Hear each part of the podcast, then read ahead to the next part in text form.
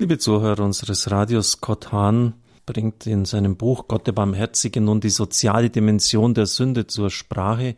Das ist ja klar, der Mensch ist ein Animal soziale, wie es im Lateinischen heißt, im Griechischen Zoon Politikon, das heißt ein Lebewesen, das hineinverwoben ist in eine Gemeinschaft mit anderen Menschen. Alles, was wir tun, hat Einfluss auf zunächst die Umgebung von uns herum, aber auch auf das Gesamte. Das ist ja auch die Lehre des Corpus Christi Mysticum des mystischen Leibes der Kirche.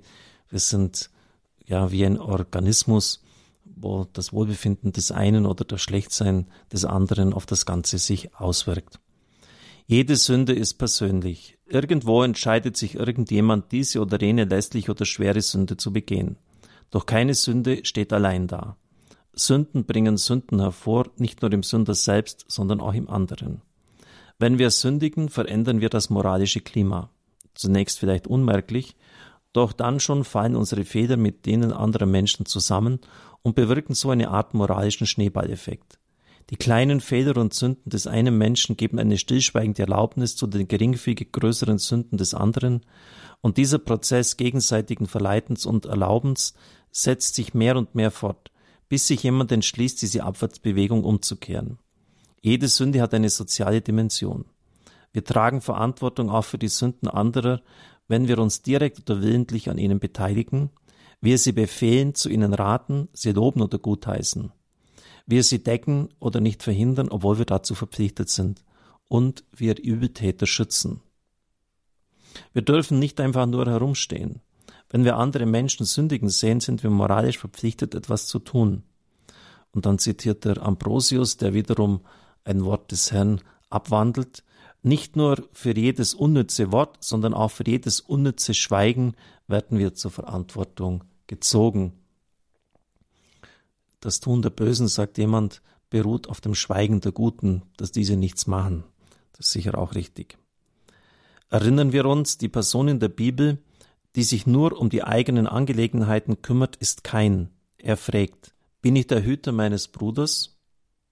Die Frage allein schon offenbart sein gestörtes Denken. Er war seines Bruders Bruder.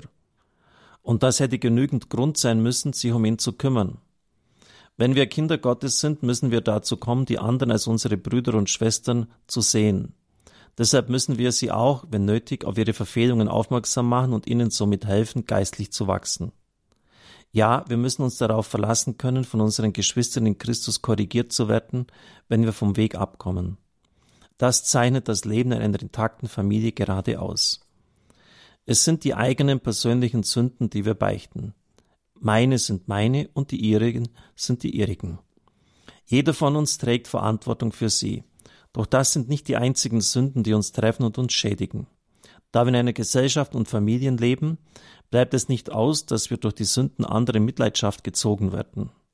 Obwohl jede Sünde ihren eigenen Ursprung hat, den jeweiligen Sünder, der sich für sie entschieden hat, besitzen alle Sünden einen gemeinsamen Stammbaum. In gewisser Weise stammen sie alle von der Erbsünde ab. Und das nimmt er jetzt als Anlass, auf diese einzugehen. Das war ja auch seinerzeit das Sinn bei den Bußgottesdiensten, auch die soziale Dimension der Schuld deutlich zu machen. Also nicht nur, dass jeder individuell einzeln zur Beichte geht und das dann bereinigt mit Gott, sondern dass man auch in einer Gemeinschaft miteinander nachdenkt, auch in der Gemeinschaft zugibt, dass man schuldig geworden ist. Aber das war natürlich nicht so gedacht, dass es dann die Beichte ersetzen sollte. Was hat es mit der Erbsünde auf sich? Schauen wir uns die Geschichte an, mit der alles anfing im ersten Buch der Bibel, im Buch Genesis. Gott erschuf den ersten Menschen, Adam, im Stand der Gnade. Indem er in seine Nase den Lebensatem blies, Genesis 2,7, wurde Adam die Gnade zuteil, in der göttlichen Sohnschaft zu stehen. Außer diesem übernatürlichen Leben besaß Adam auch vollkommene natürliche Fähigkeiten und außergewöhnliche Gaben, zum Beispiel die Gabe der Unsterblichkeit und eine überragende Intelligenz. Zudem lebte er zusammen mit der perfekten Frau im Paradies und teilte sich mit ihr die Herrschaft über die ganze Erde. Nur eines verlangte Gott von ihm dafür. Zitat Dann gebot Gott der Herr dem Menschen, von allen Bäumen des Gartens sollst du essen, doch vom Baum der Erkenntnis von Gut und Böse darfst du nicht essen, denn sobald du davon isst, wirst du sterben. Im Nachhinein erscheint es wie ein kleines Gebot. Alle Reichtümer der Welt und dazu noch unsterbliches Leben als Gegenleistung für den Verzicht auf eine bestimmte Sorte Obst. Das scheint fast zu einfach, doch für Adam und Eva sollte es zur größten Prüfung werden. Bevor ich in der Geschichte fortfahre, möchte ich auf eine Eigentümlichkeit im hebräischen Urtext hinweisen. Die Stelle, die oben mit dann wirst du sterben wiedergegeben wird, lautet im Original etwas anders. Dort wird das Wort sterben wiederholt, so dass es an dieser Stelle richtig übersetzt eigentlich heißen müsste, du wirst sterben, sterben. Im Hebräischen dient die Wiederholung der Bekräftigung und Bestätigung eines Wortes, um es intensiver oder gewisser zu machen. Uns jedoch erscheint es seltsam, dass das Wort sterben auf diese Weise wiederholt wird. Man kann ja schließlich nicht toter sein als tot. Was könnte damit gemeint sein? Der größte jüdische Kommentator in der Antike, Philo von Alexandrien, weist auf zwei Arten von Tod hin, den Tod des Leibes und den Tod der Seele. Dann zitiert er ihn. Der Tod des Menschen besteht in der Trennung von Seele und Leib. Doch der Tod der Seele besteht im Verfall der Tugend und dem Eindringen der Schlechtigkeit. Aus diesem Grund sagt Gott nicht nur, du wirst sterben, sondern du wirst den Tod sterben. Also das ist genau das, was mit dem zweimaligen Sterben gemeint ist. Womit er nicht nur den uns allen gemeinsamen Tod, sondern den besonderen Tod der Seele meint, die in Bosheiten und Leidenschaften aller Art lebendig begraben ist. Dieser Tod ist praktisch das Gegenteil jenes Todes, der uns alle erwartet. Zitat Ende. Doch genau diesen Tod hat Adam erwählt. Seine Wahl scheint entweder verrückt oder dumm zu sein. Tatsächlich war sie keines von beiden. Adam stand im Garten nur einem einzigen Widersacher gegenüber. In der Kunst wird diese Schlange gewöhnlich als kleine Natter dargestellt. Doch damit wird der Sinn von Genesis 3.1 nicht wirklich wiedergegeben. Das hebräische Wort, das hierfür verwendet wird, Nahash, besitzt ein weites Bedeutungsspektrum. Meistens bezeichnet es eine Schlange, gelegentlich auch böse Drachen. Jesaja sind nur 20.1 Offenbarung. Immer aber bezieht sich das Wort Nahash auf etwas, das beißt und giftig ist.